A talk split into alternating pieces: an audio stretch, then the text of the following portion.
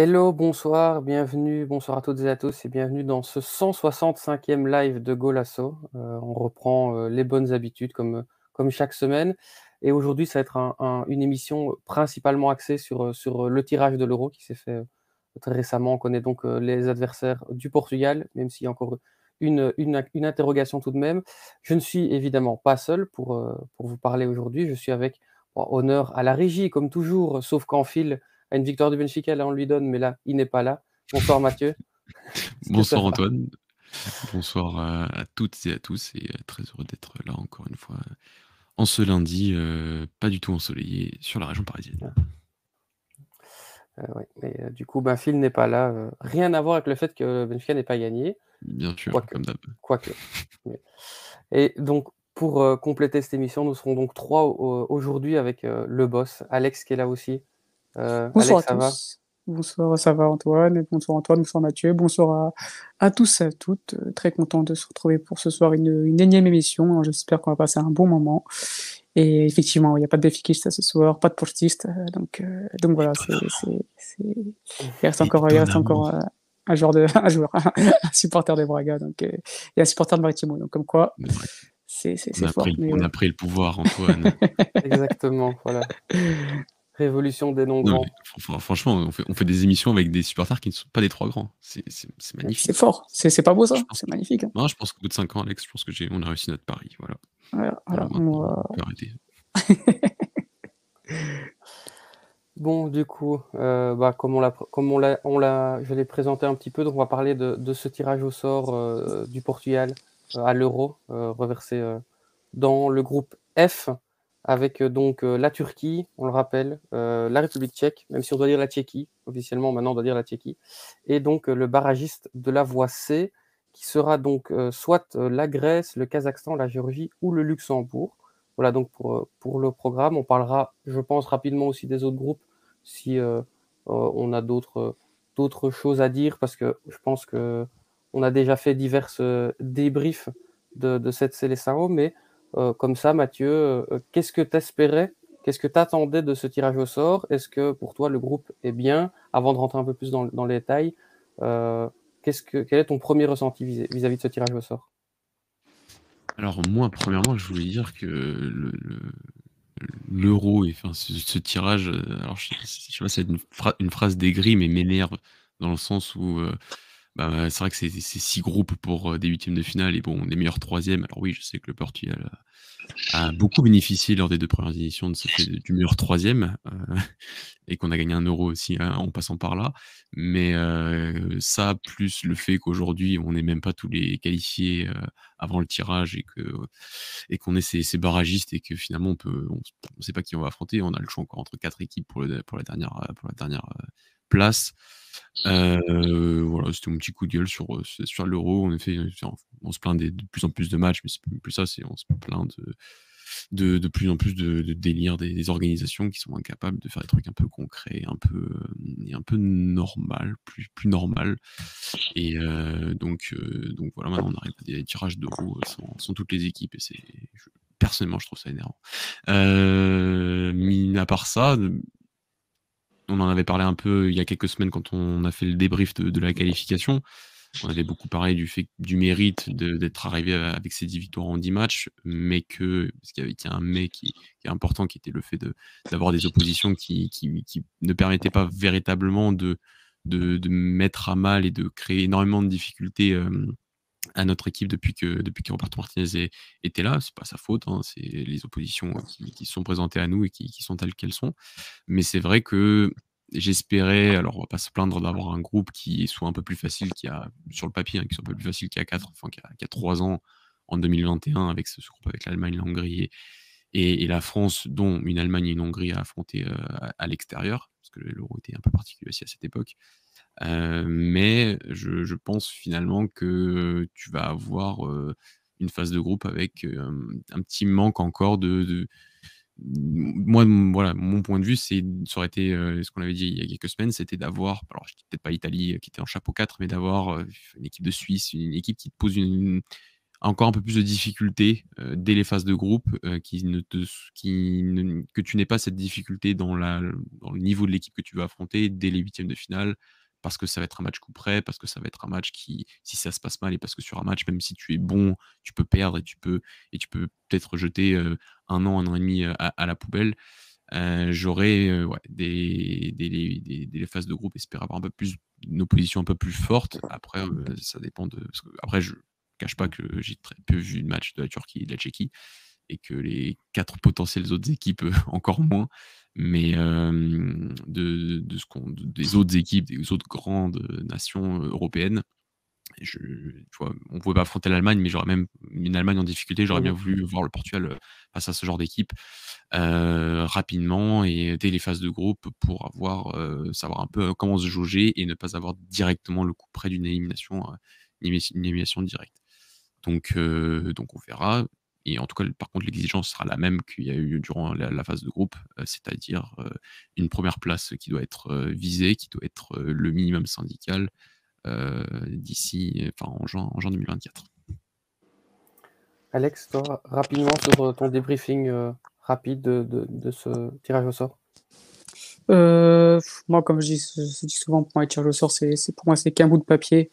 Euh, le plus important c'est le terrain. Donc euh, même quand on a tiré des coupes de la mort ou autre euh, peu importe. Pour moi de toute façon comme je dis si tu veux gagner une compétition tu es forcément obligé de, de, de, de, gagner contre une grosse équipe en moins. Donc donc voilà. Après je, je comprends aussi ceux qui voulaient s'éviter un, un, groupe de la mort parce que c'est vrai que si on regarde un peu l'historique de la compétition ou des compétitions généralement c'est des groupes les équipes qui ont des groupes faciles qui, qui gagnent la compétition. C'est ce qui est assez véridique Maintenant, euh, c'est pour ça que bah, moi, je vais prendre match après match. C'est qu'un bout de papier.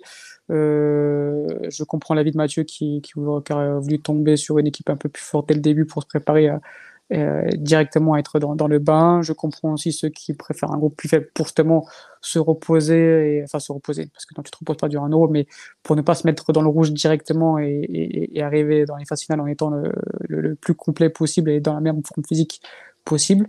Euh, le Portugal est favori, le Portugal doit être premier. Euh, maintenant, de ce que j'ai pu entendre parce que, et lire, parce que j'ai pas, pas regardé la Turquie, j'ai pas regardé la République euh, j'ai pas regardé, pas la Grèce, le enfin, etc. Donc, donc je sais, par contre, ce que je sais, c'est que c'est des équipes hyper solides, hyper chiantes à jouer. Ça va pas être un groupe facile, c'est pas le groupe le plus facile. C'est un groupe assez homogène, donc, donc il est ni compliqué ni très facile. J'aime bien ce genre, ce groupe-là aussi parce qu'on aura des confrontations un peu plus compliquées, même beaucoup plus compliquées, je pense, de ce qu'on a eu euh, euh, durant cette euh, phase de qualification. on n'aura pas des gros gros matchs non plus, mais ce sera des équipes intéressantes à jouer. La Turquie, depuis l'arrivée de Vincenzo Montella, et, c'est une bonne équipe qui a battu l'Allemagne. La République tchèque reste quand même très compétitive à chaque fois depuis quelques, quelques années. donc voilà, la Turquie, bon, on sait que c'est une équipe quand même très irrégulière qui, qui peut passer très souvent à côté de leur tournoi. Mais euh, pareil, ils vont jouer à domicile, donc euh, je pense que ça c'est aussi un, beau défi, parce que bon, c'est en Allemagne, mais bon, on, sait un peu tout ce qu'il y a à diaspora turque, euh, à Dortmund surtout.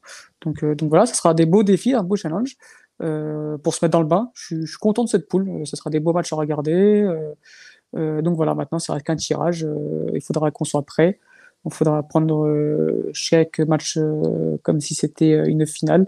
Il faudra être sérieux parce que oui, il y a effectivement cette troisième place qui est qualificative, mais si pour une fois dans un euro depuis qu'il y a cette configuration, on peut terminer premier et, s'éviter des huitièmes de finale très compliqués ou autres, ou des ouais c'est huitièmes, bah, on sera preneur et surtout bah voilà, on, fait face pour moi de, de un des favoris, on n'est pas le favori, on est un des favoris, il faudra montrer présent directement. Il faut rappeler aussi qu'en terminant premier, tu t'évites sans doute une partie de tableau plus difficile euh, pour la suite. Euh, déjà, rien que le spectre d'éviter la France jusqu'à la finale.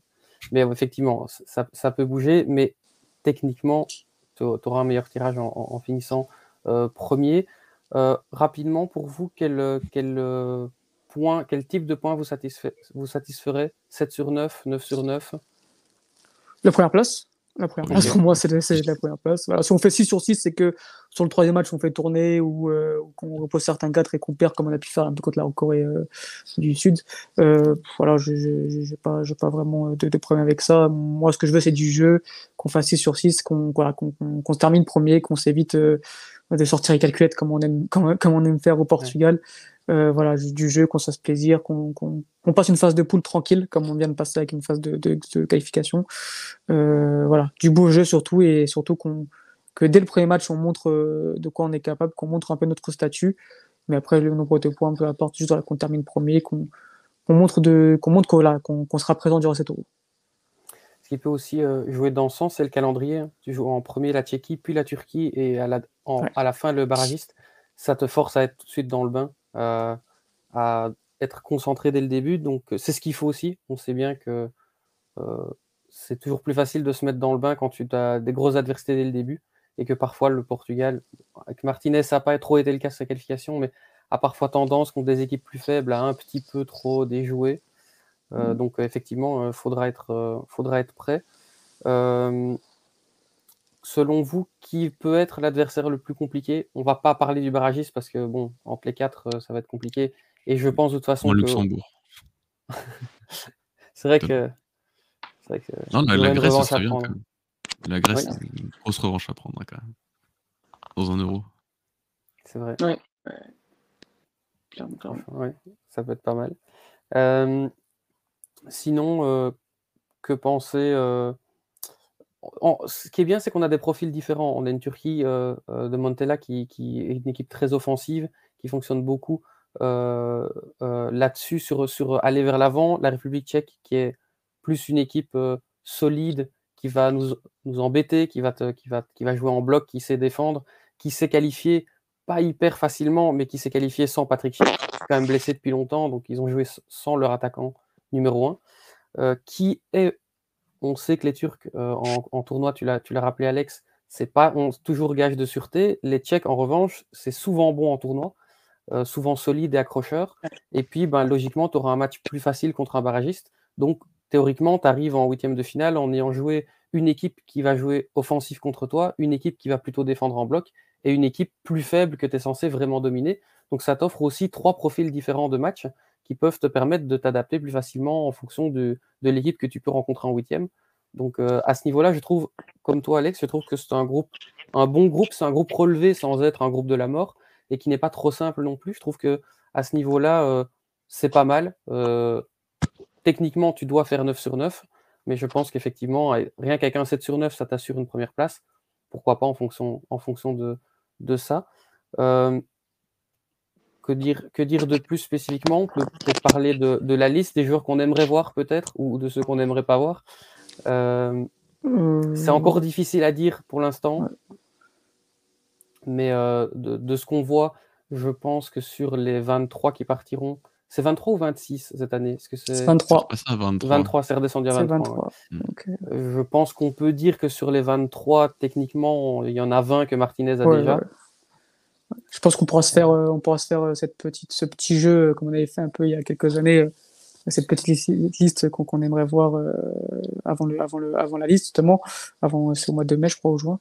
Mais oui, je pense qu'on on le sait, voilà, il y a 20 joueurs, il y a 3 joueurs qui, sont un peu en, en, comment dire, en incertitude.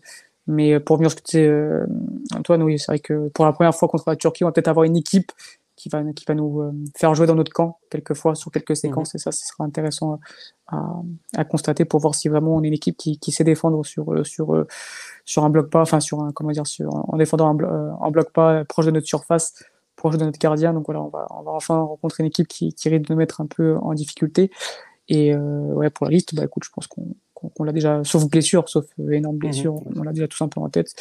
Maintenant, ouais, comme j'aimerais déjà avoir, euh, par exemple, comme euh, j'ai vu que Mathieu avait fait un petit truc là-dessus sur, euh, sur Jean Moutinho qui, qui a disparu de la circulation, je ne sais pourquoi, je ne sais comment.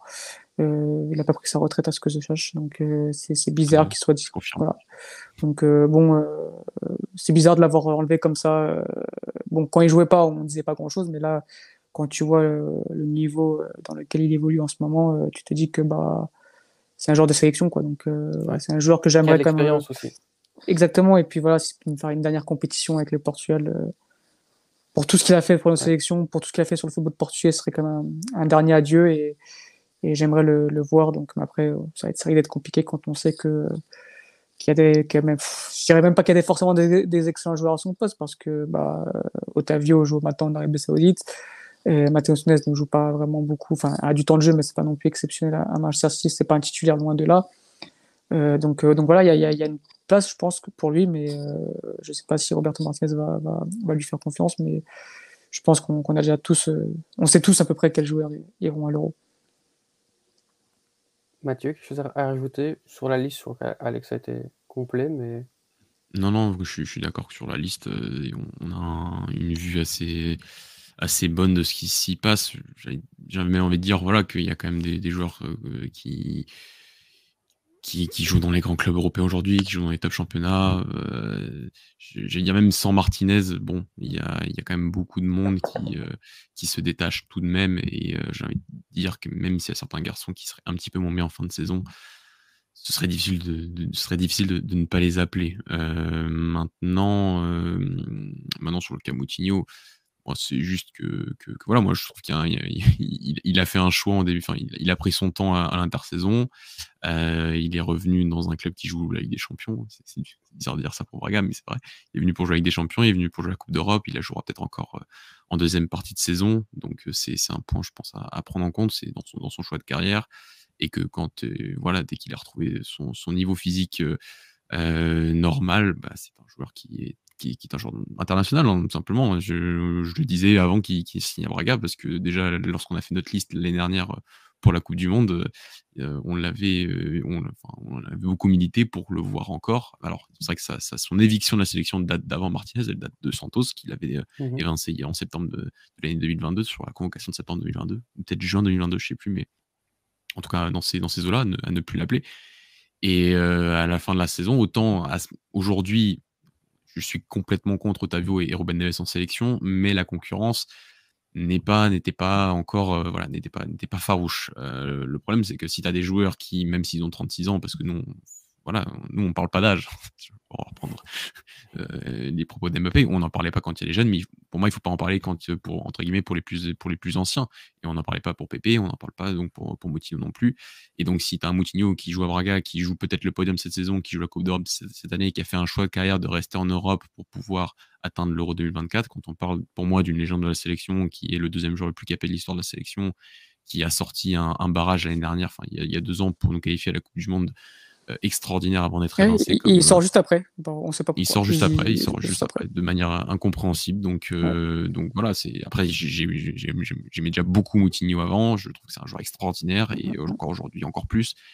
Et c'est un profil tellement rare qui, dans une sélection, peut apporter, et qui a apporté déjà, parce qu'à l'Euro 2021, oui. c'était un garçon qui rentre en cours, de, en cours de compétition et qui nous avait fait énormément de bien, notamment lors du match face à la France. Et, euh, et, donc, euh, et, donc, et donc voilà, c'est un débat.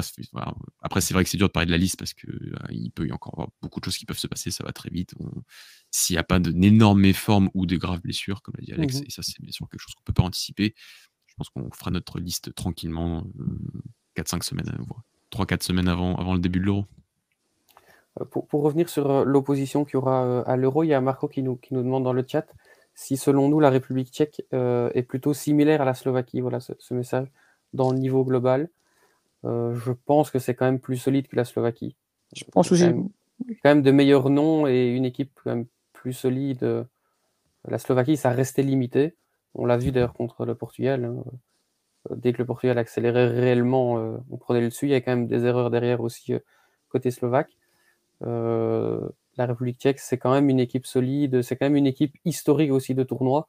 Ça joue. De l'euro. Euh, ouais. ouais. de l'euro. Plus encore que la Coupe du Monde, effectivement. Mais, ouais.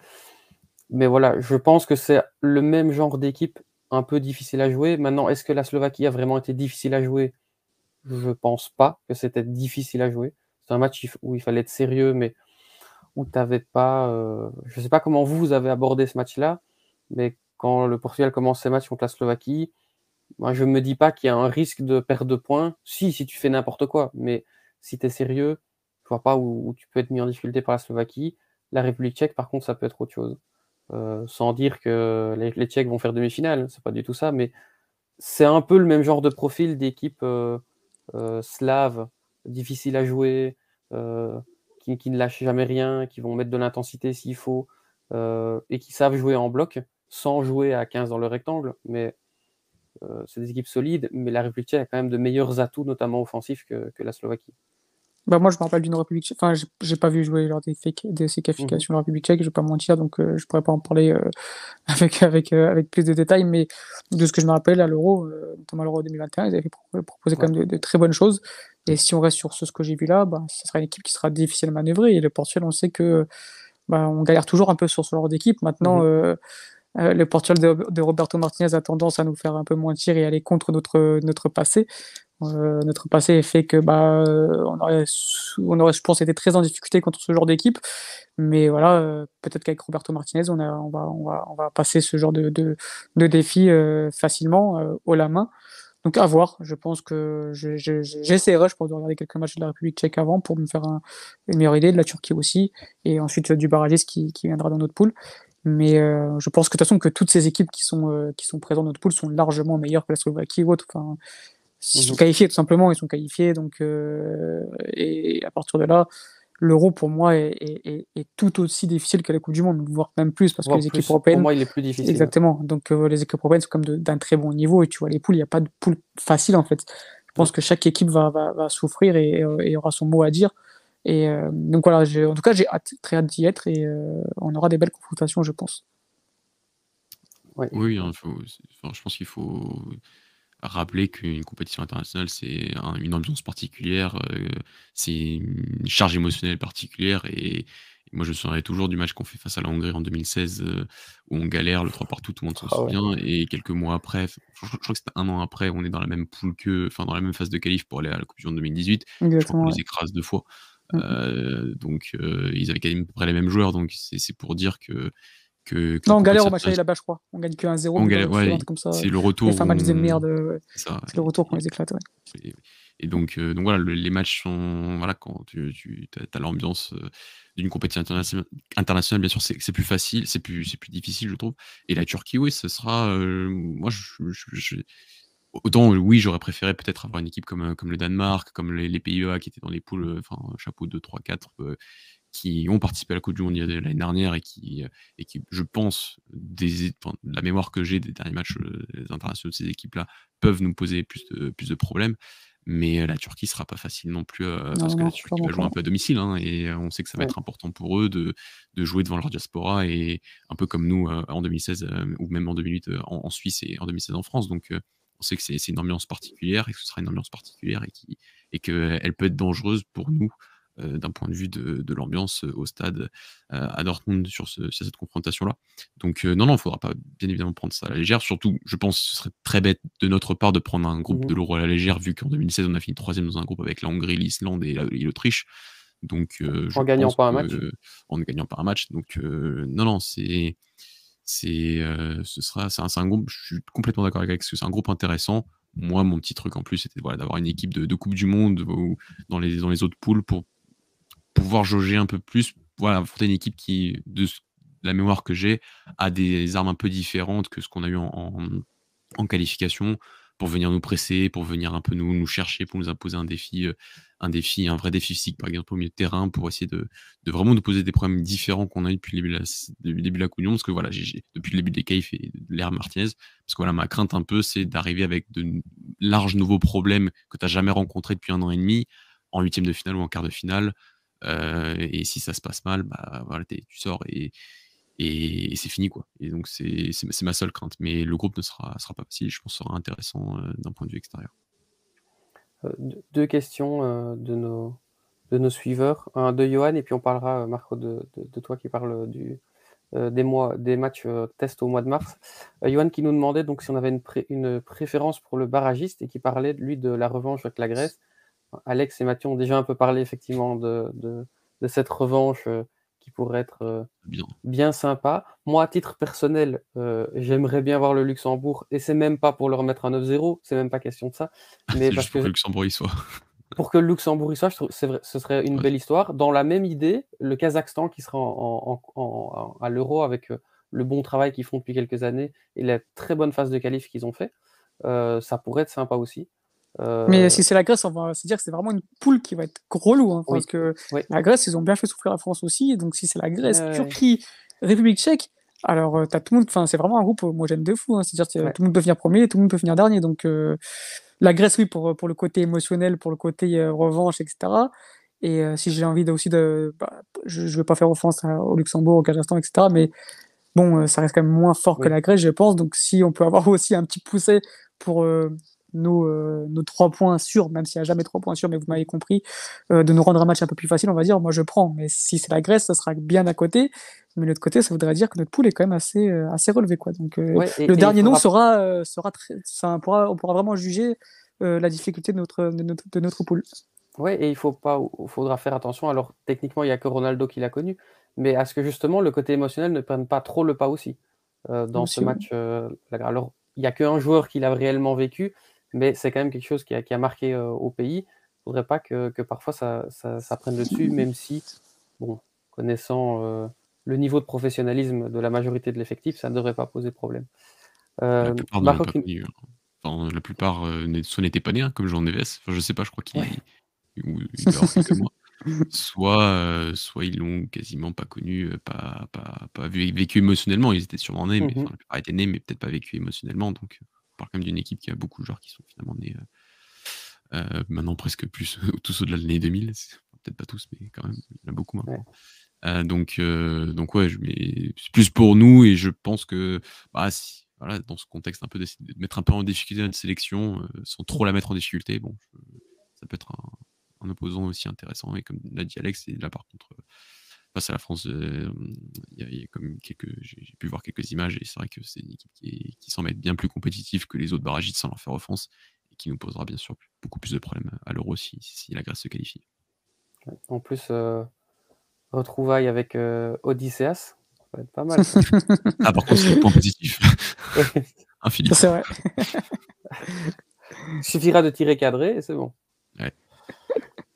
Euh, et donc, euh, la deuxième question, c'était euh, Marco qui nous demandait si, euh, selon nous, c'était un bon test, euh, le match contre la Suède au mois de mars, euh, en Ouais, vue du de, coup, de l'Euro. La Suède n'est pas qualifiée pour l'Euro.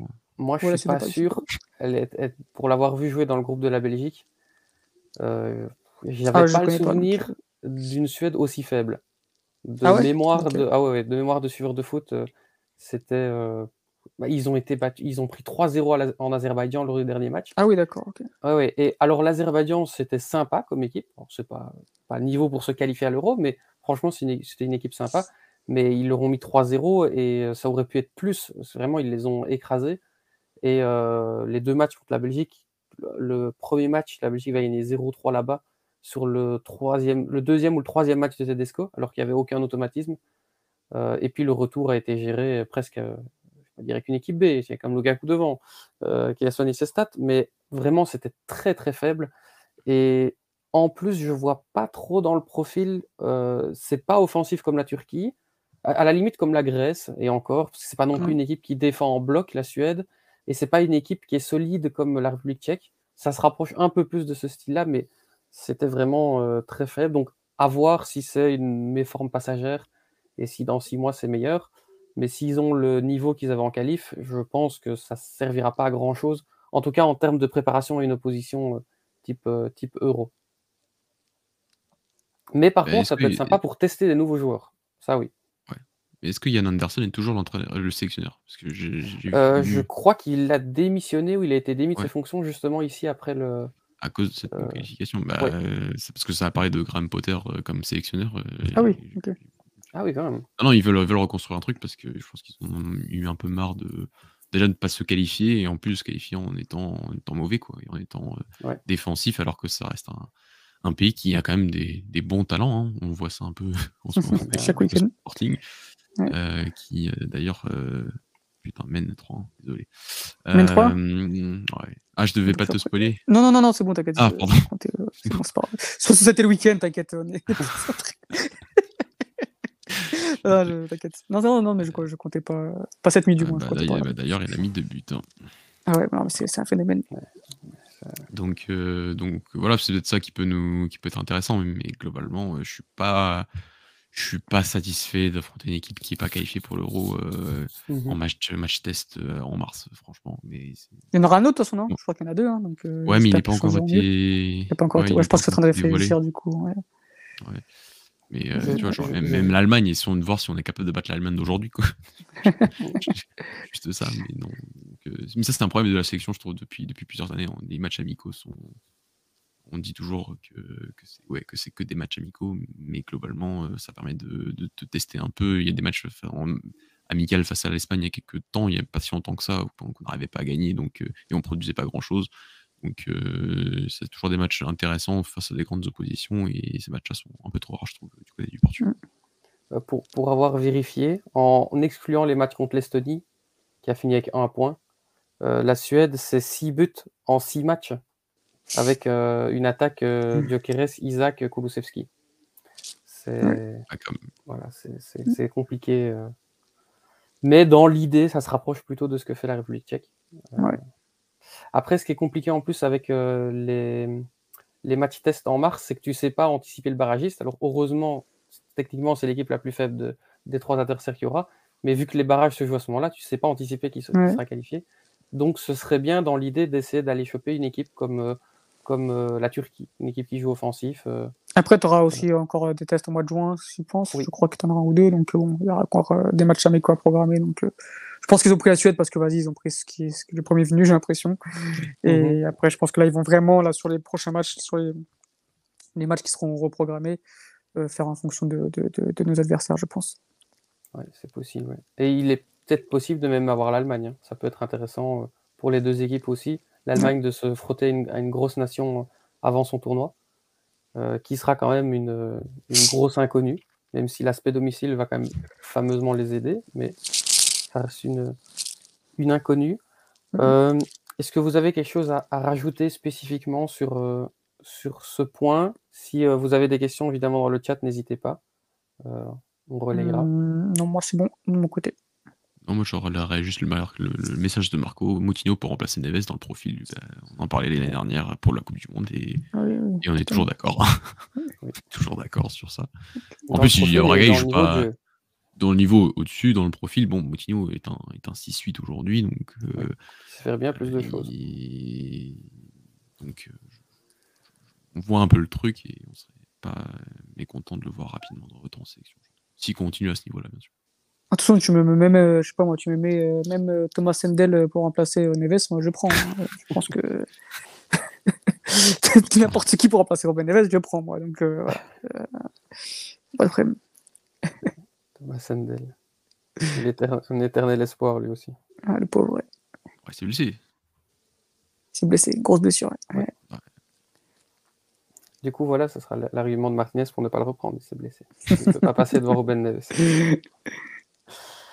Euh, Est-ce que vous aviez un sujet que vous vouliez aborder spécifiquement? Moi, j'avais pensé à un, un- un petit truc sur euh, euh, la lutte pour le maintien en, en Liga Betclic avec les, les résultats qui viennent de, de- de rebousculer un petit peu le classement euh, euh, ce week-end. Euh, qui- la, la lutte qui se resserre encore avec euh, la victoire d'Aruca spectaculaire un peu dans tous Mhm. les sens à, à Boaviste, la victoire de Chavez aussi, et, et de Casapia aussi, dans, dans une confrontation directe, ce qui, ce qui manquait. Euh, et puis ben, les nuls euh, d'Estrella et, de, et. Donc tout le monde qui prend un peu des points, des perdants aussi, euh, Storil, Vizela, évidemment, qui ont, été battus. Euh, comment est-ce qu'on voit cette, cette lutte euh, pour, pour le maintien? Aruka qui, qui remonte bien, Rio Ave qui remonte bien aussi, alors qu'ils avaient pris du, retard. Euh, votre sentiment un peu sur, euh, sur ceci? Bah, Boavista aussi qui n'a plus que 5 points d'avance sur, euh, sur Alors qu'on avait fait une émission va sur eux il n'y a, pas- longtemps. on avait fait un petit Après, sujet sur eux sur la on pourra parler de. Boavista, mais. pour, pour le Boavista, le problème, c'est le contexte autour. C'est que là, Ouais. quand ils ont commencé à avoir des bons résultats, tu as eu l'histoire du stade fermé ben, parce que ça payait pas, ça payait pas les, Ouais. les gardiens. Là, tu as eu l'histoire du staff qui n'était pas payé. Je pense que ça, c'est le genre de trucs qui sont vraiment fatals euh.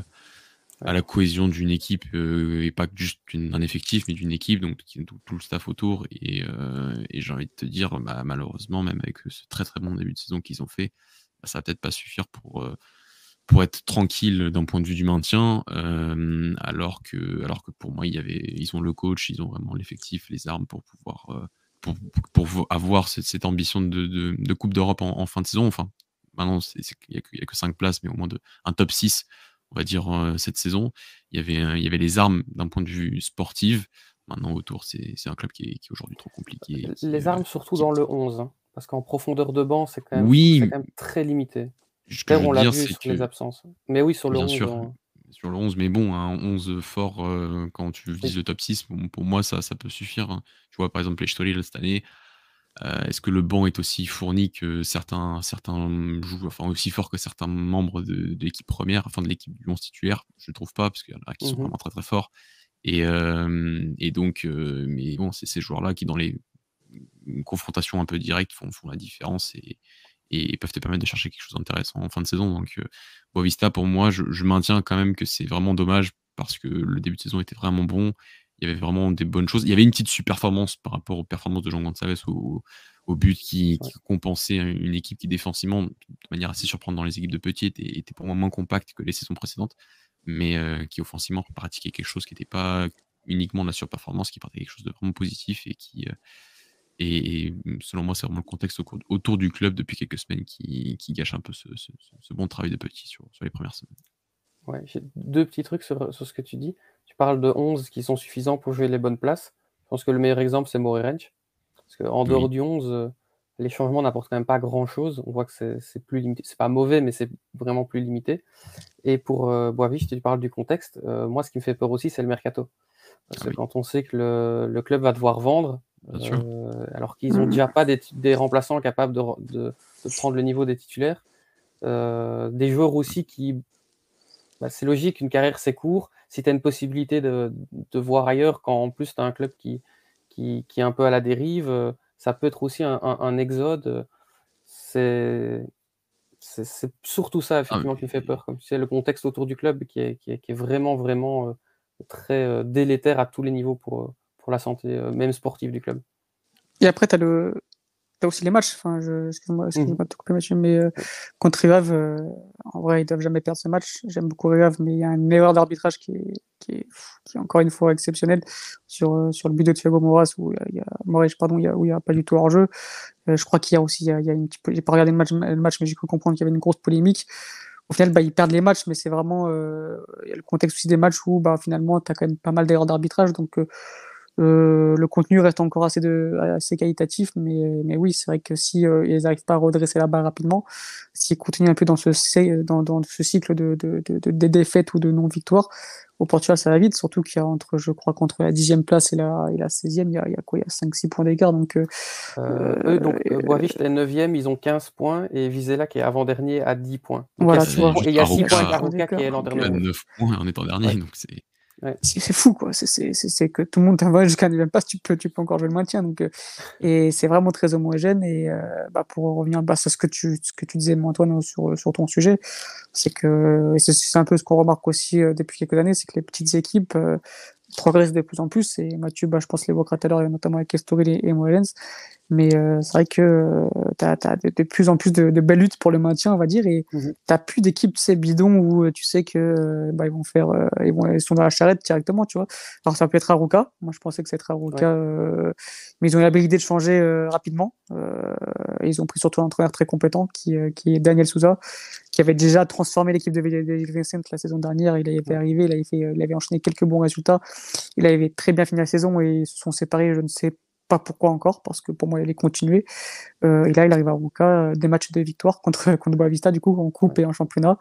Et euh, hier, bah, de façon assez démonstrative, avec 4-0, avec un, un Christo qui, qui, a été retrouvé avec un doublé. Mmh. Donc, donc voilà, je pensais que Garuka était cette équipe charrette, mais, mais là, avec ses victoires, ils reviennent à 9 points. Donc, donc voilà, tu as, T'as de belles équipes comme qui jouent maintien. Estoril, ça joue au foot. Rivave, ça, ça, joue, ça joue un excellent foot. Euh, Estrel, euh, avec Yannis Souza, ça va jouer un excellent foot. Chavez avec Moreno, ça va jouer au foot. Euh, non, ça va être une très belle lutte jusqu'à la fin. Et dommage, j'aurais préféré que Portimonense euh, soit dans cette charrette parce que c'est une équipe qui, me plaît guère et qui me plaît pas. Son football ne me plaît pas depuis plusieurs années. Mais euh, ça m'embêterait de voir, voilà, ça m'embêterait de voir des Ruav, des Estoril, des, des, des, des Aruka avec Daniel Souza descendre parce que je veux que le foot soit récompensé, je veux que le beau jeu soit récompensé, mais, euh, mais en tout cas, on aura de, une belle lutte pour le maintien. Aruka qui a, réussi euh, à stopper une, spirale négative euh, terrible. Et moi, ce qui me faisait peur, c'est qu'il jouait pas mal, Aruka. Il perdait des matchs, mais sur les derniers matchs, c'était plus compliqué, mais le début de Mhm. saison qu'ils font était très intéressant. C'est une équipe qui a de la qualité, euh, mais à chaque fois, il y avait euh, la faute qui mettait une, une expulsion, s'ils en ont pris quelques-unes, Ouais. euh, le poteau rentrant le- et le poteau sortant pour eux. Toujours les petits trucs qui font que, que ça tourne mal, et c'est souvent ce qui est le plus difficile quand tu sais que tu joues pas si mal, mais que tu as un peu euh, le, le destin contre toi. Et euh, bah ici, ils redressent euh, fameusement. Alors, euh, il y a eu d'autres choses, mais ils gagnent 0-4. Et Ils ont joué à 10 contre 11 pendant, pendant un moment aussi.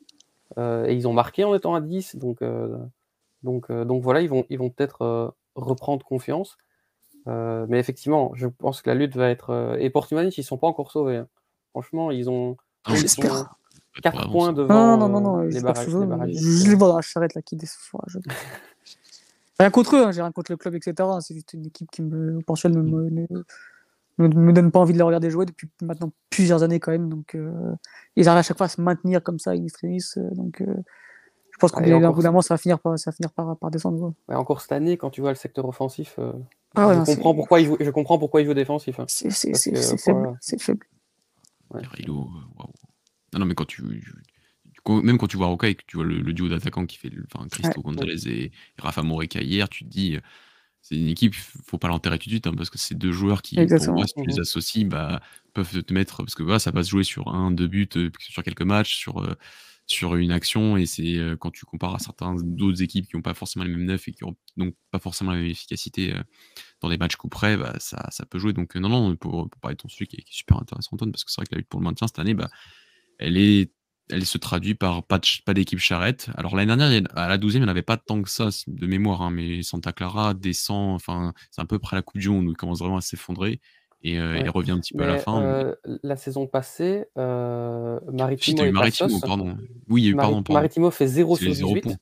Oui, oui, 0 oui. sur Ils 18. raison. euh, reviennent après. ouais. le Passos fait 2 oublié. sur 18. Et Ouais. puis les deux remontent Oui. petit à petit. Il remonte petit à petit, c'est vrai. Et Ouais. c'est Santa Clara qui passe derrière à un moment Oui. euh, de manière assez.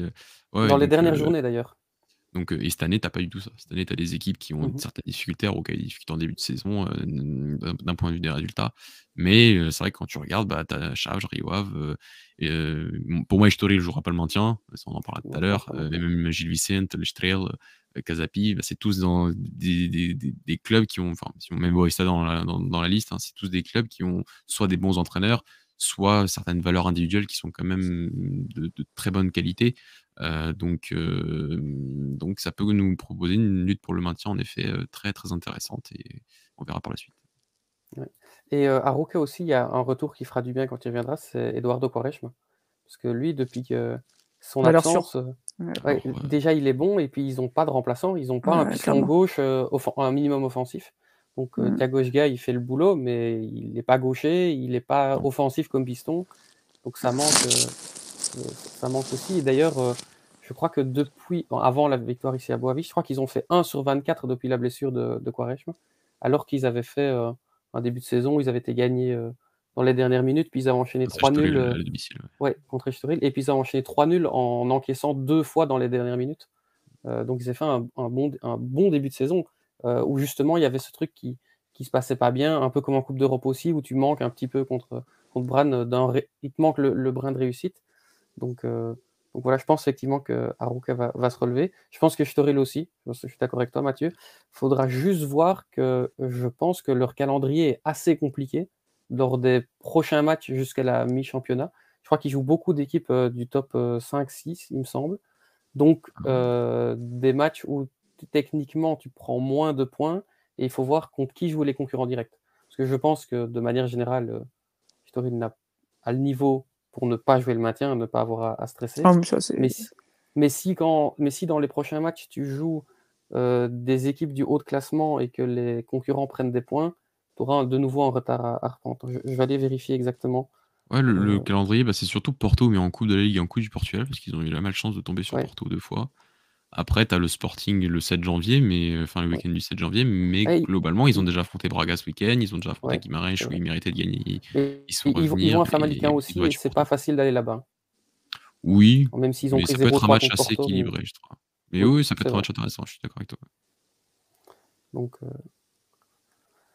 En parlant donc, d'Estoril, euh, oui. c'était mon sujet en fait.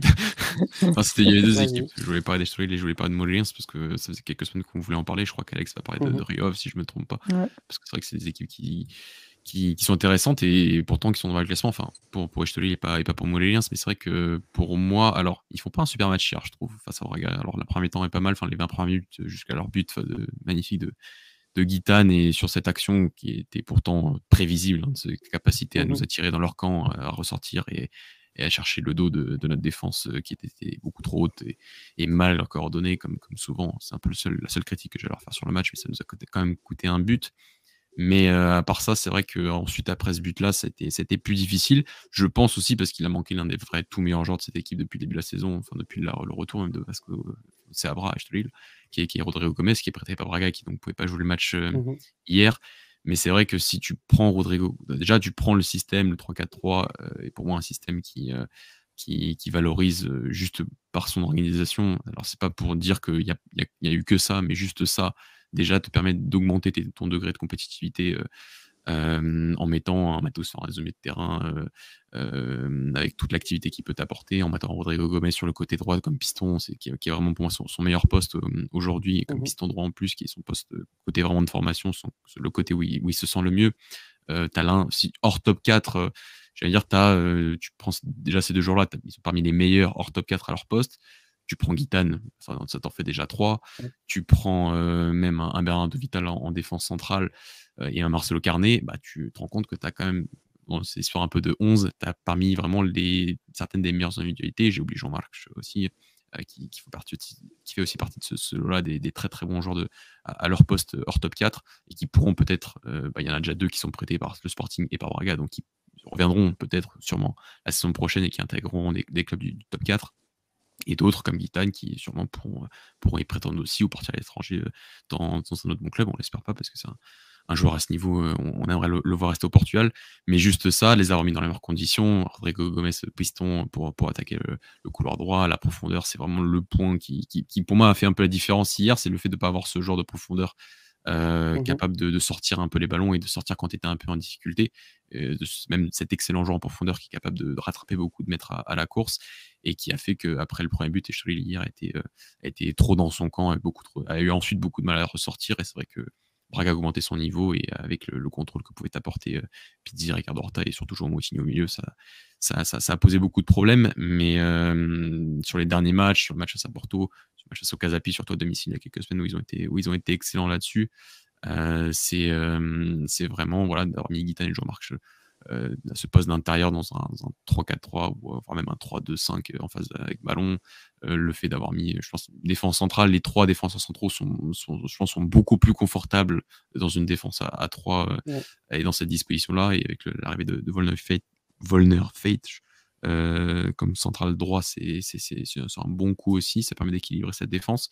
Donc, euh, donc non, des, des, des, très bonnes choses. Euh, et après, c'est une équipe qui, voilà, qui combine extrêmement bien, qui, euh, qui, qui, trouve les espaces, qui trouve, qui arrive facilement à tirer l'adversaire en son camp pour ensuite chercher les, les, espaces dans les dos des différentes lignes. Donc, je, je, ils ont que 10 points, mais j'ai bah, peur un peu pour ceux qui sont au-dessus, mais que Stolil va, selon moi, conserver ce, ce niveau-là et va, il va aller chercher des.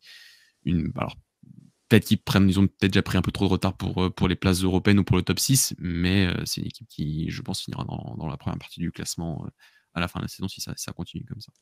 Keaton, ça va tellement finir au Sporting, ça. Il a totalement non, non, le profil. Chez nous. Non, il va finir au Sporting. Si, si Ruben Amoun reste, si ça finit au Sporting, ça. Ça finit au Sporting. Ouais, ça finit... il, va, il, va compenser le départ le profil, Exactement, dans le profil comme ça. Il. Moi, moi, moi tu sais ce que j'ai peur, c'est qu'on vende Rodrigo Gomez au Sporting. Parce que je pense que c'est aussi un joueur qui peut leur faire du bien. C'est vrai. C'est vrai, mais il vient de recourir Fresneda, donc je sais pas. Je sais pas. À voir. Ah, mais il est plus, un peu plus défensif, Fresneda, quand même. Aussi, ouais. mais, mais Guitane, pour moi, c'est le profil idéal pour le Sporting. Enfin, je suis. Si, euh, si Edouard s'en va, oui. Pas, euh, je vais le chercher directement. Quoi. Mais bon. Laisse Mathieu dans le déni. euh... mais sinon, moi, un, un, autre joueur aussi que je trouve transfiguré par rapport à la saison passée, c'est Thiago Araujo. Depuis son replacement oui. euh, défensivement d'une défense à 4, bon, c'est quand même il laisse quand même des espaces, mais en tant que piston, euh, il, est, bah, il peut se livrer offensivement comme il le faisait déjà l'année passée, mais avec, en, exposant moins son flanc. Et même défensivement, je le trouve bien meilleur que, la saison dernière. Euh, il fait beaucoup de retours, mais il joue très très haut en possession. mais je le trouve vraiment beaucoup plus solide et, il, devient un joueur intéressant. Alors à voir évidemment plus haut ce que ça peut donner, si ça peut donner quelque chose, mais je trouve que lui, il est transfiguré par rapport à, la saison dernière. Oh, totalement, totalement. Mais de toute façon, c'est un, poste qui lui va à merveille, comme Rodrigo mmh Gomez de l'autre côté. je pense que Vasco Celebra a été très intelligent, c'est qu'il a vraiment mis à disposition le système idéal avec tous les profils qu'il possède. C'est-à-dire que à partir du moment où tu as Rodrigo Gomez et Thiago Arrojo, tu sais qu'il bah, faut utiliser comme piston. Tu as trois défenseurs de grande qualité. Tu ne pouvais pas en laisser un sur le banc. Donc, mmh forcément, tu utilises les trois. Tu as Rafi Guitane qui n'est pas vraiment un ailier, mais euh, il n'est pas vraiment un meneur de jeu. Donc, le mieux, c'est de le mettre euh, dans un demi-espace et intérieur euh, droit. donc, donc voilà. C'est un, un, attaquant de pointe qui court tout le temps. Donc, bah, c'est là où pour moi, c'est là où pour moi je, mets un peu le point négatif, c'est qu'ils n'ont pas vraiment un, un, avançant très très bon quoi. il est meilleur sans ballon en fait. Exactement. Et avec ballon, c'est vraiment le point faible pour moi de cette équipe. Mmh parce que bah, ils n'ont pas vraiment de réel avancement très compétent avec le ballon. Donc euh, je pense qu'au mercato, il faudra axer euh, le recrutement là-dessus pour performer un peu plus parce qu'ils ont tout. Vraiment, ils ont vraiment une très très bonne équipe. Ils ont des, des, mmh profils, etc. Donc euh, je je, je, je, comprends pas comment ils peuvent arriver à, à, être aussi bas sur, sur le classement, mais j'ai pas d'inquiétude comme Mathieu parce que je sais que si vraiment ils recrutent un vrai attaquant qui est qui est vraiment capable de combiner avec Guitane, avec Jean Marquez, avec Matteo Fernandez, etc., ça peut vraiment donner euh, quelque chose de assez plaisant euh, sur la deuxième partie de saison. Ouais, moi je, me dis que Cassiano, euh, dans l'attaque de la profondeur, peut faire du bien aussi. Mais, D'ailleurs, il, est souvent bon en montant au jeu, puisque Marquez a fatigué les défenses. Mais je trouve aussi que ça. il faut que tu définisses le montant au jeu, parce que ça, c'est une expression belge, hein, je pense. En, ah, en montant, oui, en montant au jeu, donc en, remplaçant euh, Alejandro Marquez. Voilà. Du coup, j'apprends que monter au jeu, c'est une expression. C'est la première fois que j'entends ça. J'avais compris, mais ah c'est la première fois que j'entendais. Euh... C'est drôle. Mais euh, je suis, d'accord avec toi. Autre expression que je peux sortir et que celle-là, je sais que c'est belge, mais les 6 mètres, nous on appelle ça le petit rectangle. Donc, euh... mignon. Parce que techniquement, c'est un petit rectangle. Et, euh, voilà. voilà, international, on a des Belges avec nous, c'est Ouais, c'est vrai, on a, on est écouté en Belgique. En Luxembourg, euh, en Suisse, euh, c'est beau. En Suisse Bon, cette marque, je pense. Tu t'entends en Indonésie, mais je pense que c'est un de nos gars qui est allé en Victoire, qui est allé euh, en vacances là-bas. Qui utilise un VPN. voilà. Il y en a beaucoup qui font ça, je crois. Parce qu'il y a des destinations, des fois, je, quand tu regardes un peu les stats, tu comprends pas. Parenthèse fermée. Mais oui, oui je te euh, candidat, enfin, dommage, c'est, ça aurait pu être un vrai candidat pour, euh, pour, euh, pour l'Europe cette saison et j'ai peur qu'ils aient pris un peu de retard. Sans que ça soit forcément mérité, hein, parce que c'est pas pour faire offense à la période d'Alvaro Pacheco, mais pour moi, je pense qu'il est, enfin, il est viré, enfin, il s'en va parce qu'il était surtout le choix de Pedro Alves qui est parti en cours de saison et donc la direction a décidé de choisir son coach et pas le coach du directeur sportif qui venait de partir. mais les premiers matchs de début de la saison, c'était aussi un peu à l'image de Roca, pas mal de matchs malchance. Bah, il y a ce match, la première journée face à Roca, où, où ils perdent à la dernière seconde euh, sur un but de Pedro Santos. Donc, euh, euh, il y a eu des matchs aussi qui se sont joués souvent à la, dernière minute en leur défaveur et qui a un peu précipité la chute de, Pacheco. Je, crois, je, crois, que j'ai regardé sur les huit premières journées, ils encaissent cinq fois dans les arrêts de jeu. Mmh, un truc et, je pense qu'ils perdent 7 points et qu'avec ces 7 points en plus, ils auraient été 7 actuellement. Rien que là-dessus.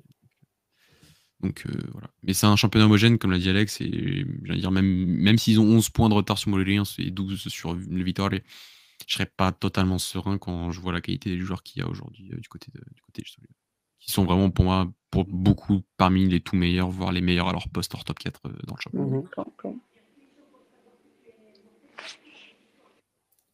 Mmh et du coup, euh, Mathieu, tu voulais nous, parler aussi de Moraigne, c'est ça? Je, je, on a un petit peu, petit peu de temps, mais oh, c'est. Bah, je pense qu'on, c'est parce qu'on, surtout, on en a pas à fond. Je pense que si les gens qui ont vu Moraigne face à Béfica ont, ont, vu que c'était une équipe qui, certes, sur tout le match, n'a pas été, n'a pas été hyper, euh, hyper régulière et hyper dangereuse tout le match, mais qui a fait un très bon début de match et qui a, je pense, à, enfin, deux très bons débuts de période, finalement, première, première période et seconde période. Euh, deux équipes, enfin, une équipe qui, qui voilà, qui qui a aussi bah, de la bonne qualité individuelle. Il y a des, bons joueurs dans cette équipe. Il y a des joueurs expérimentés déjà avec Maracas et, Marcelo derrière qui forment une charnière euh, qui, qui, sent l'expérience quand même du championnat portugais et qui euh, déjà euh, qui, peut apporter une certaine sérénité derrière. Il y a d'autres joueurs qui, bah, tu prends un Fabiano qui a une expérience quand même à Braga de, Coupe d'Europe et qui est même de quart de finaliste de Coupe d'Europe. Donc pour moi, qui, est un joueur qui, a certes des lacunes, mais qui ne méritait pas de jouer à ce qui méritait de jouer, de jouer plus haut, voire à l'étranger. Et après, tu as T'as d'autres, noms, Gonzalo Franco qui, est qui je trouvais très complet, très très bon au milieu de terrain. Cody Sang que je connais bien parce qu'il a joué à Braga longtemps et qui, est vraiment super joueur et qui a été vraiment l'un des tout meilleurs joueurs, voire selon moi peut-être le, meilleur joueur du championnat portugais de, de D2 l'année dernière. donc tu as un André Luis en, attaque qui, qui, qui, vraiment est impressionnant dans, le jeu mmh aérien, qui est impressionnant dans, les cieux Tu dis que c'est peut-être l'attaquant que Story aurait eu besoin pour faire encore plus mal cette saison, mmh mais c'est vraiment un attaquant intéressant. Euh, Alan Zigno au milieu de terrain, enfin un peu plus haut que le milieu de terrain en 10. Euh, voilà, c'est pas c'est voilà, c'est il y a vraiment des, des, bons joueurs, il y a vraiment des capacités. Aussi, que, je trouve, très très bon. qui, qui, enfin confirme après avoir fait des bonnes choses à Famalica en D2 et qui a, qui a eu pas mmh mis du temps à, à confirmer.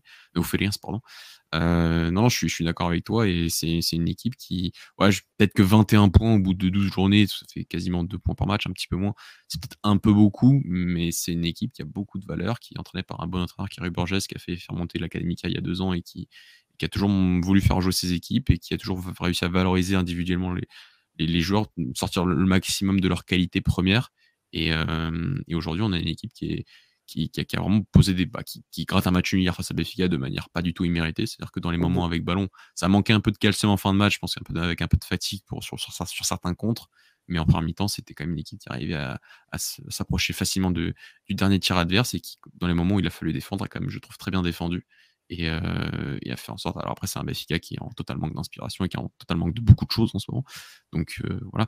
Mais euh, même le match il y a quelques semaines face à Braga en retard au mois de septembre, c'était une équipe qui, qui, montrait beaucoup beaucoup de valeur et beaucoup aussi de caractère. Donc je c'est voilà, si j'étais le Vitor, je ne serais de nouveau pas tranquille, puisque le Vitor ne finit jamais devant mmh cette équipe surprise de la saison. Donc, si tu peux en avoir deux, trois, bah ça, ça... attention à eux. Et Morin, je trouve qu'il est très fort pour faire déjouer ses adversaires. Oui, dans un sens, oui. Ils sont vraiment très très bons là-dedans. Parce qu'au final, ils sont très bien classés, mais si tu retires André Luich, offensivement, il marque pas beaucoup. D'ailleurs, je, crois qu'il leur... je crois que ses buts lui ont, leur ont rapporté 7 points ou quelque chose comme ça.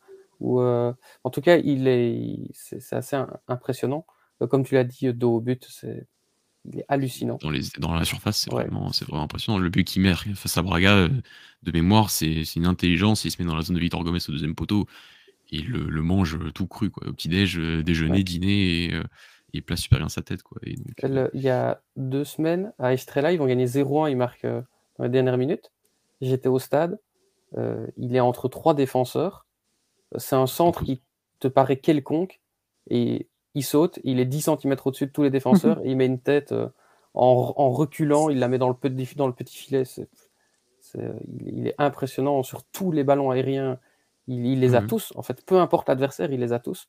Euh, je crois que c'est le premier match où j'ai vu euh, Calonda Gaspar de, d'Estrella être euh, battu régulièrement dans les airs, alors que c'est un fameux client. Donc, ouais, non, non, vraiment, lui, il est monstrueux.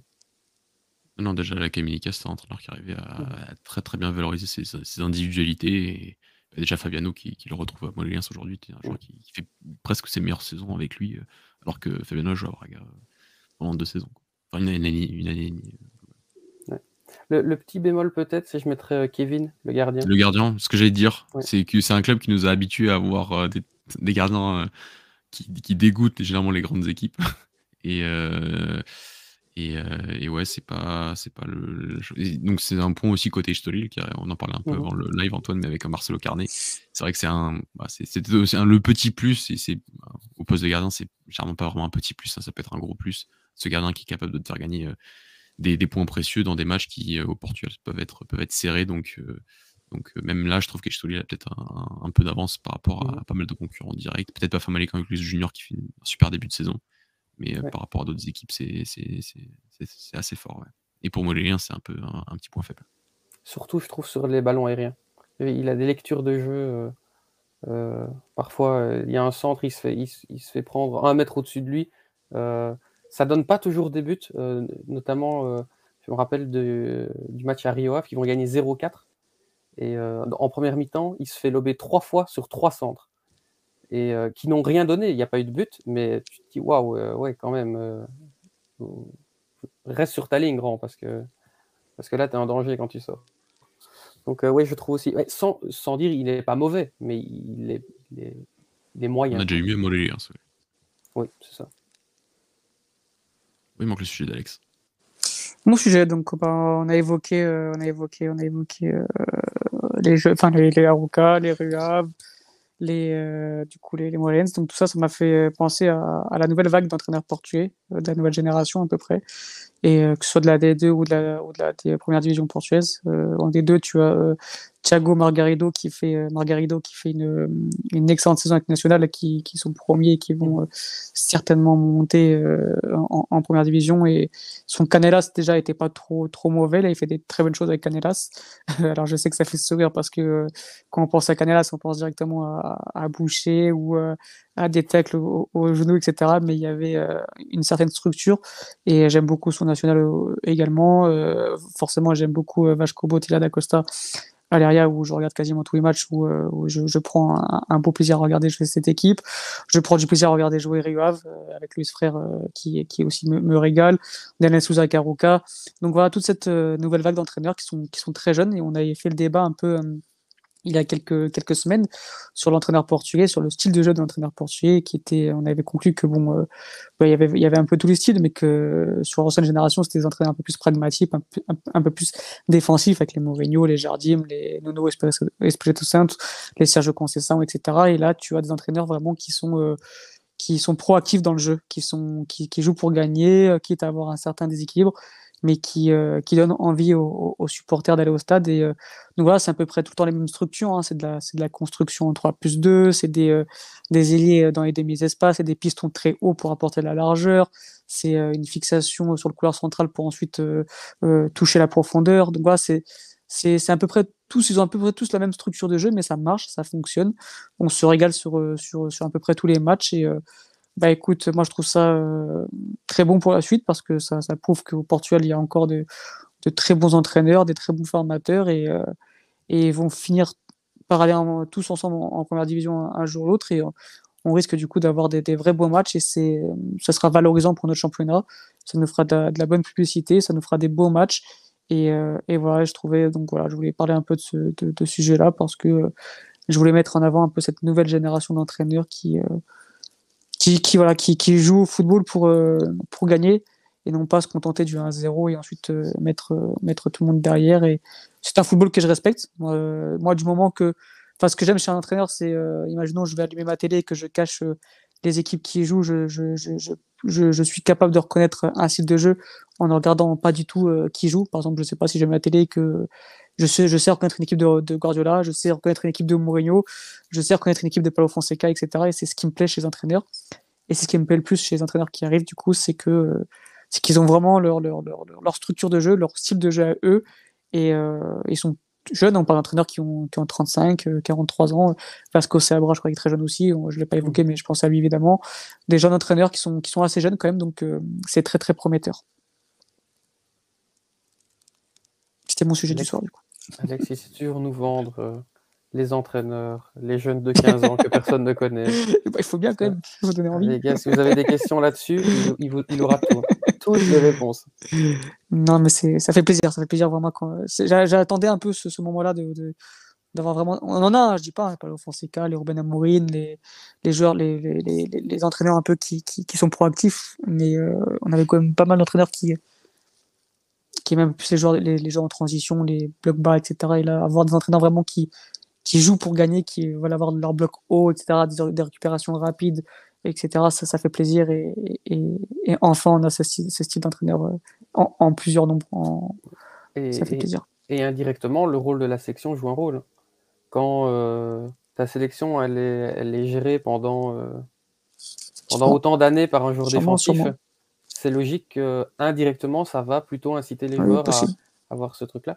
Évidemment que c'est pas la nomination de Martinez qui change tout d'un coup, mais dans le futur, ça peut jouer. Je pense qu'on ça va aussi participer à ça, d'avoir des, des, des, entraîneurs avec une visée plus, plus, plus offensive, parce que faut pas oublier que pour beaucoup d'entraîneurs, le rêve absolu, c'est d'entraîner la sélection. Donc tu vas aussi plus ou moins te, te, forger par rapport à ça, même si Mmh. des gars comme Robin ne vont jamais trahir leurs principes. Mais on sait que ça peut, ça peut toujours un, petit peu jouer. C'est d'ailleurs quelque chose qui, depuis 2-3 ans, se voit aussi chez les jeunes, entraîneurs belges. Pardon, depuis que Martinez, en Belgique, l'arrête depuis longtemps, et, effectivement, depuis sa nomination, 2-3 ans après, on a vu le niveau du championnat et surtout des équipes belges qui ont arrêté un peu de toujours bétonner quand tu étais un petit et qui jouent de plus en plus offensif. donc, donc voilà, je pense qu'effectivement, ça, ça, joue un rôle aussi. Même si, dans le cas du Portugal, c'est pas la nomination de Martinez il y a, un an qui a déclenché ça. Mm. Mais, mais, mais en tout cas, je pense que le, le maintien de Santos pendant autant a peut-être retardé un petit peu cette, émergence, cette, émergence, de joueurs. Euh, est-ce que vous avez quelque chose à rajouter ou on passe aux mentions spéciales? Ouais, juste sur le débat d'Alex, euh, qui, est très intéressant. C'est vrai que ça, ça rebondit un peu sur le, sur le podcast qu'on a fait euh, l'été mmh. dernier, donc qui est toujours mmh. disponible, donc n'hésitez pas à aller voir. Et c'est vrai qu'on était plus sur. et je, pense que on, enfin, la conclusion, je, ne la changerai pas encore, même si ça veut pas dire. voilà, pour moi, l'entraîneur portugais est encore un entraîneur qui, qui, a ce côté un peu caméléon et qui arrive à s'adapter à, son, à son contexte. Alors, est-ce que le contexte portugais de, valorisation, quand tu es, es, en D3, en D2, fait que tu, que tu dois pratiquer un certain jeu? Euh, Sûrement, même si les noms qu'a évoqué Alex sont des entraîneurs qui ont, qui ont plus, c'est vrai, euh, une sensibilité, des idées qui, sont, qui semblent un peu plus fortes. Hein, quand tu entends parler euh, Louis Frère, quand tu entends parler mmh. certaines mmh personnes qui parlent de Louis Frère, et je renvoie nos auditeurs à l'interview de, de Oukra par notre ami Rémi Martins euh, qui, qui est disponible sur YouTube. tu, sens voilà, qu'il y, a encore un peu plus de conviction dans, les idées. Voilà, je pense qu'il faut attendre encore quelques années pour voir un peu les noms qu'Alex a évoqués, même d'autres hein, qui sont Joël Sampaio en, en D3 avec la Nadi euh, ou Thiago Zoro avec la Tico CP qui fait un très très bon début de saison et qui joue aussi un peu en 3-4-3 et qui sont les entraîneurs qui, voilà, qui même en D3, on voit, même parfois même pas cette année, mais on voit parfois même de plus belles choses en D3 qu'en D2 où tu as une sensation que le résultat est quand même très, très encore un peu trop important en D2, sans, sans, dire qu'il n'est pas important en D3, mais tu as des équipes qui, s'expriment un peu mieux, je, trouve. Mais cette année, c'est vrai que c'est intéressant un peu à, tous les niveaux, et donc, euh, et donc oui, peut-être, euh, je pense qu'il faudra encore un peu plus de temps pour être certain d'avoir cette, euh, cette, euh, cette conclusion d'avoir des entraîneurs portugais. J'avoue que j'aimerais beaucoup être allé dans cette conclusion-là, qui s'inspirerait un peu plus d'entraîneurs tels que Luis Castro, tels que, de, tels que Paulo Fonseca, pour, euh, mmh pour privilégier une certaine idée de jeu. Parce que tu vois, pour la sélection, si on, revient un peu sur ce sujet, Antoine, moi je, préférais quand même. Je, pense que ça doit être dans ce sens-là, ça doit être les clubs, parce que ce qui,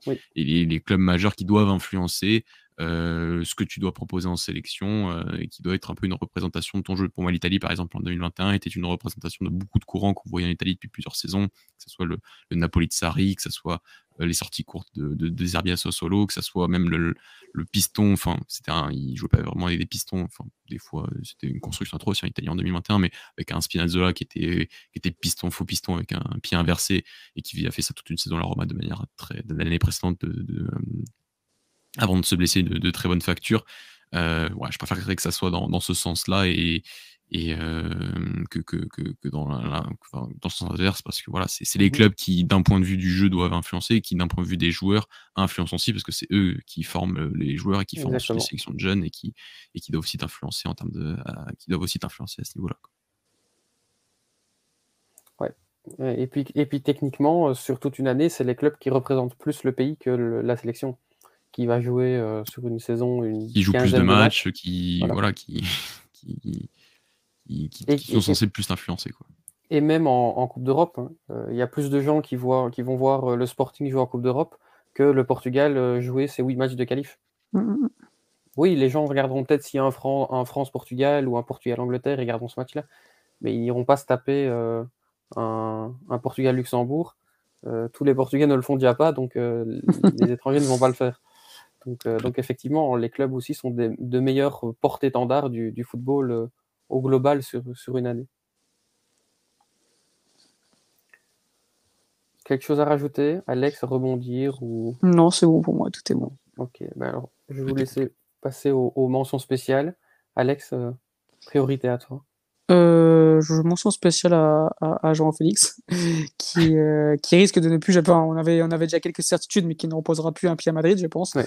Mais qui m'a fait plaisir. Alors, euh, voilà, c'était bien enfant. Alors, autant il y a des chambrages qui me, qui me plaisent pas parce que ça chauffe le public, etc. Et, tu sais qu'aujourd'hui, malheureusement, ça peut vite partir en cacahuète, surtout dans, dans le contexte dans lequel on évolue. Mais bon, on va pas rentrer dans tout ça. Mais, mais voilà, il a, il, a été, il, a, il a été motivé, il était surmotivé, il nous a fait un top match. C'est son problème, c'est ça, voilà, c'est qu'il est très irrégulier, mais une fois qu'il est motivé, une fois qu'il qu'il a envie de jouer, c'est vraiment un joueur de, de, top, niveau. Et hier, il, a, il, avait les crocs, il avait envie, il nous a, il nous a, fait un, un, joli match avec un, un, très beau but et une très belle célébration. Alors, euh, certains ne sont pas d'accord, d'autres euh, d'autres aussi, mais voilà, pour eux, ça, ça, reste, ça, reste, du foot, ça reste bon enfant, et j'ai trouvé ça normal qu'il qu célèbre après, tout ce qui s'est passé cet été. Après, voilà, quand même, il a été mis à l'écart, euh, il a été insulté par les supporters, euh, voilà, donc euh, quand ça reste comme ça, moi, du moment qu'il insulte personne, du moment qu'il qui, qui, quand même, qui reste, ça reste bon enfant, ça reste une petite célébration assez charismatique en plus. Ça m'a fait plaisir, ça montre qu'il a, qu'il a, du caractère, qu'il a, qu'il a, de la personnalité. C'est quelque chose que, que, je lui reprochais, notamment à Chichico, où je trouvais qu'il baissait un peu trop les bras, qu'il montrait pas grand chose au niveau du caractère. Là, il a montré quand même qu'il avait, il avait des, des ça m'a fait plaisir. Il s'est fait casser, il n'a pas répondu il a fait vraiment un match que j'attendais d'un joueur de top niveau. Donc voilà, j'espère qu'il va continuer. C'est là où j'ai des doutes. Je pense pas qu'il fasse la même chose contre, contre Retafe ou autre, malheureusement. Mais c'est un joueur qui, euh, qui, quand il a envie, est vraiment euh, un top top joueur. Un match très mature, ça part. Ouais, clairement. Mathieu, tu as mention spéciale? Euh, Deux, rapidement. Dire que, que Lille se rapproche avec des champions. Attention. Mm. Encore une victoire. Mm-hmm notre ami Paul Fonseca. Bon, bah, l'équipe reste compétitive, euh, augmente en compétitivité euh, depuis l'Europe. Euh.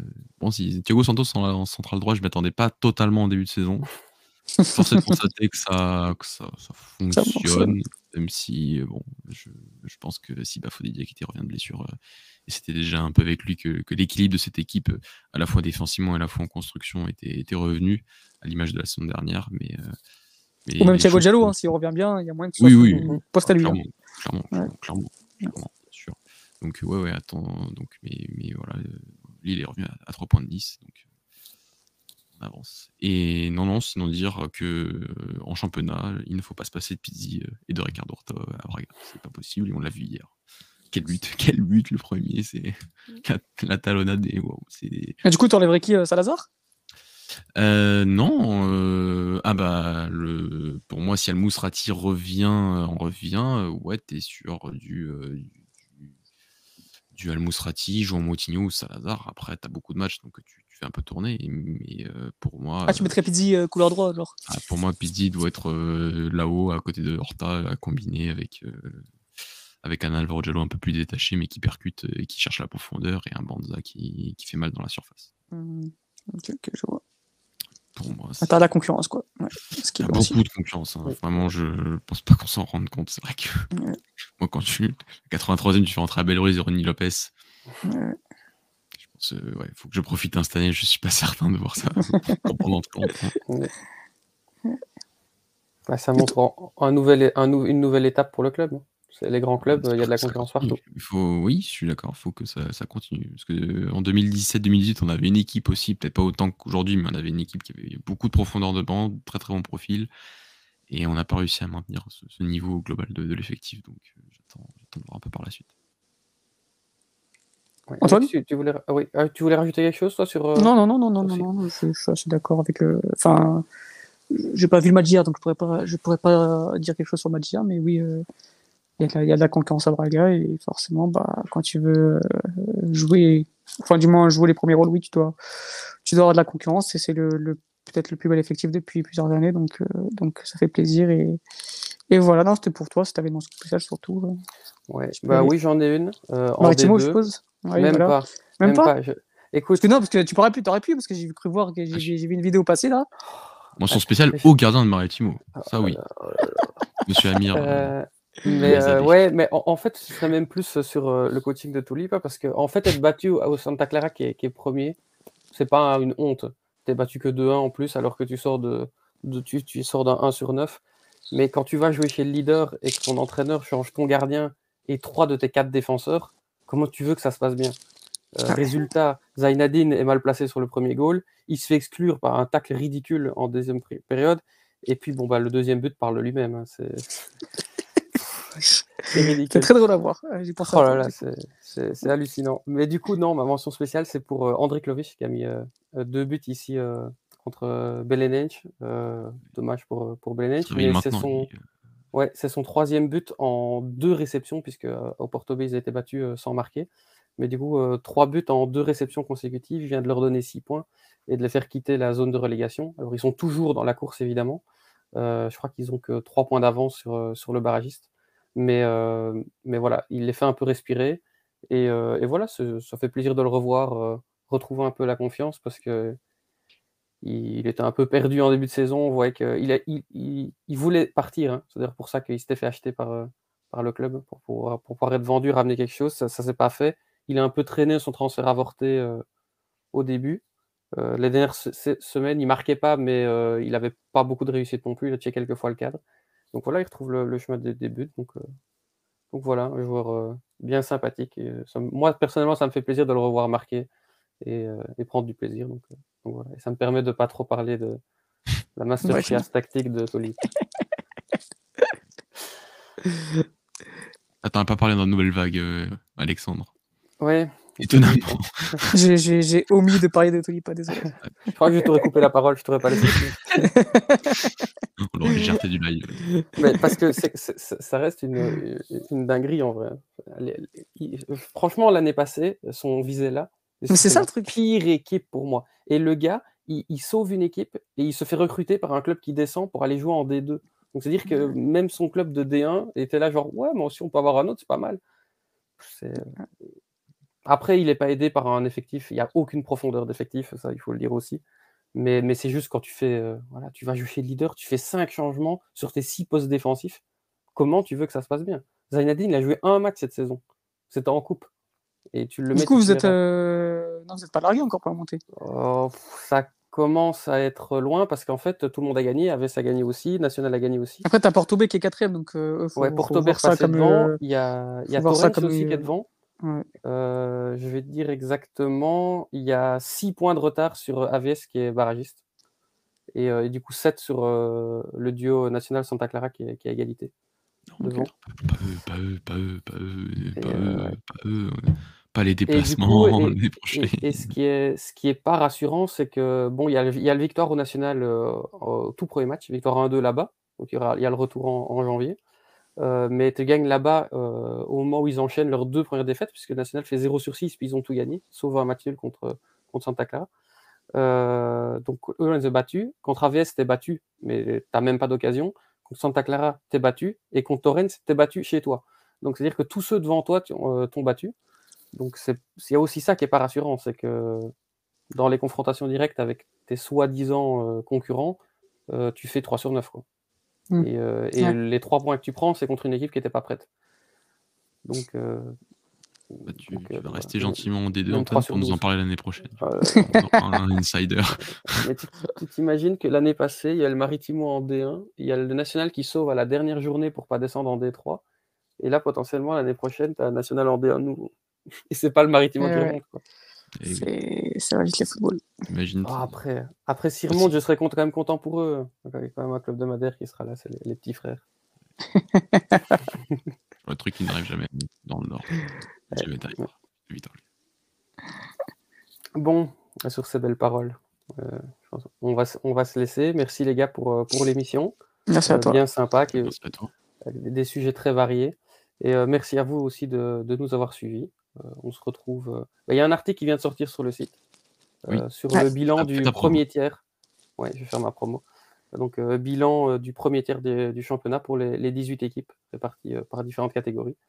Donc, donc voilà, il faut aller lire ça en attendant, en attendant notre prochain live, notre prochain space. De toute façon, suivez évidemment les, réseaux pour, pour, avoir la suite. Mais voilà, merci encore de nous avoir, de nous avoir suivis et bonne soirée à tout le monde. Et encore merci les gars. Ciao, ciao. À la prochaine. Ciao, ciao. Ciao.